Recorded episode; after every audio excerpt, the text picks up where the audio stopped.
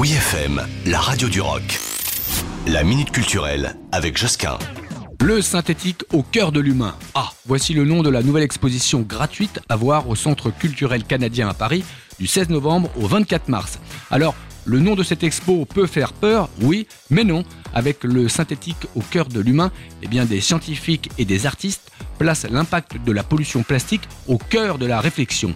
Cette matière qui engendre une pollution importante, on le sait, sur notre planète, et notamment dans les océans, s'expose ici comme matériau artistique, objet culturel, processus géologique, produits pétrochimiques et substances synthétiques. C'est un projet engagé, artistique et expérientiel proposé par The Synthetic Collective.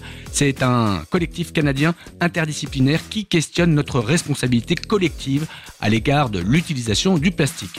Il démontre également comment la pensée et le travail artistique peuvent comme ça apporter des contributions aux sciences ainsi qu'à la protection de notre planète. Le plastique, c'est fantastique, chantait Elmer Footbeat. Pas sûr qu'il ait raison, mais au moins ça fait réfléchir. Retrouvez la minute culturelle sur wifm.fr.